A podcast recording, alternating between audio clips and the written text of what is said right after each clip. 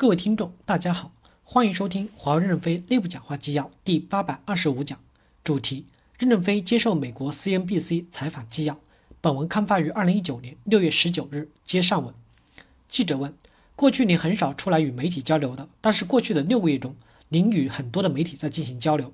如果说您不关心中国和美国的贸易战，您不关心华为有没有能力在美国做生意，您今天为什么要跟我坐在一起？跟一个来自于美国的媒体组织的记者坐在一起呢？任正非回答说：“第一，去年的十二月份以后，全球媒体对我们的报道百分之九十以上是偏负面的报道，因为不了解真实的情况。公共关系部认为需要让世界看见真实的华为。大家认为我以前不见媒体，媒体对我就有一点好奇，所以我就和大家见一见，多沟通以后，现在的媒体正面声音已经到达了百分之二十七了，慢慢的会到达百分之三十。”让世界人民对华为多了解一些。过去的六个月我多说话，未来的六个月可能我还会说的更多，希望能够让世界增加更多的明白。而且我今天特别喜欢你，因为你提的问题很尖锐，没有回避任何问题，我的回答也是很真诚的，我没有回避任何问题。这样我们给美国人民展现出来的一个真正的华为，因为他们还是不够了解，很多的美国人没有来过中国，他们可能看到的还是我们一百多年前的电影。因为以为我们还留着一个大辫子，戴着一个瓜皮帽，拄着拐杖，拿着大烟袋，很保守的状况。他不知道中国的互联网时代已经有很大的进步了。我出来多讲一讲，能让大家更了解真实的华为。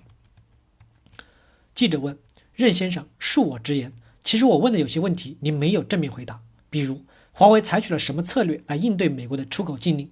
任正非回答说：“回答了，因为我们本身就可以不依赖美国的芯片，我们自己有芯片。”对于操作系统，时间会让我们成熟起来的。记者问：“还有一个问题，您刚才也没有正面回答，为什么您这么乐观，认为华为的全球客户会选择华为自自己开发的操作系统，而不是继续使用安卓操作系统？”任正非回答说：“从事实来看，我们现在世界上的订单并没有萎缩，我们最主要的订单是在网络的连接设备上，这是我们的主要产品，几乎没有萎缩。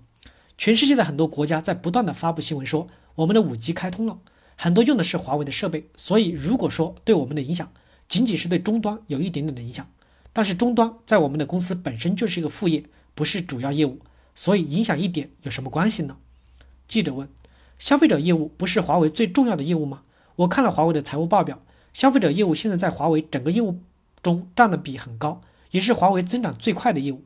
您本周早些时候也说过，上个月的消费者业务的智能手机出货量已经下滑了百分之四十。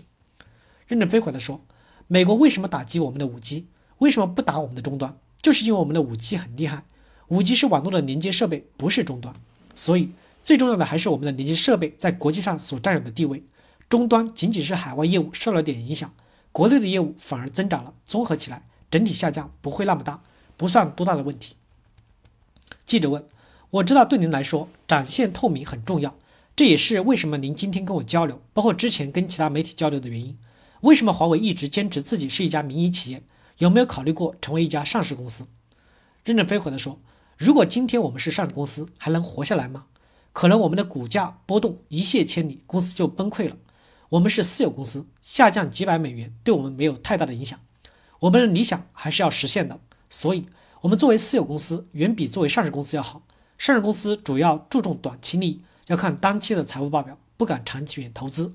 我们不同。”我们可以对未来的十年、二十年都投资，所以未来我们会越来越领先，而不仅仅是今天的五 G 领先这一点，这就是私有公司的好处。记者问：有很多的体量比华为还大的上市公司成功度过了困难时期，华为现在在美国面临透明度的问题。我其实并不是很理解您刚才说的不上市的原因。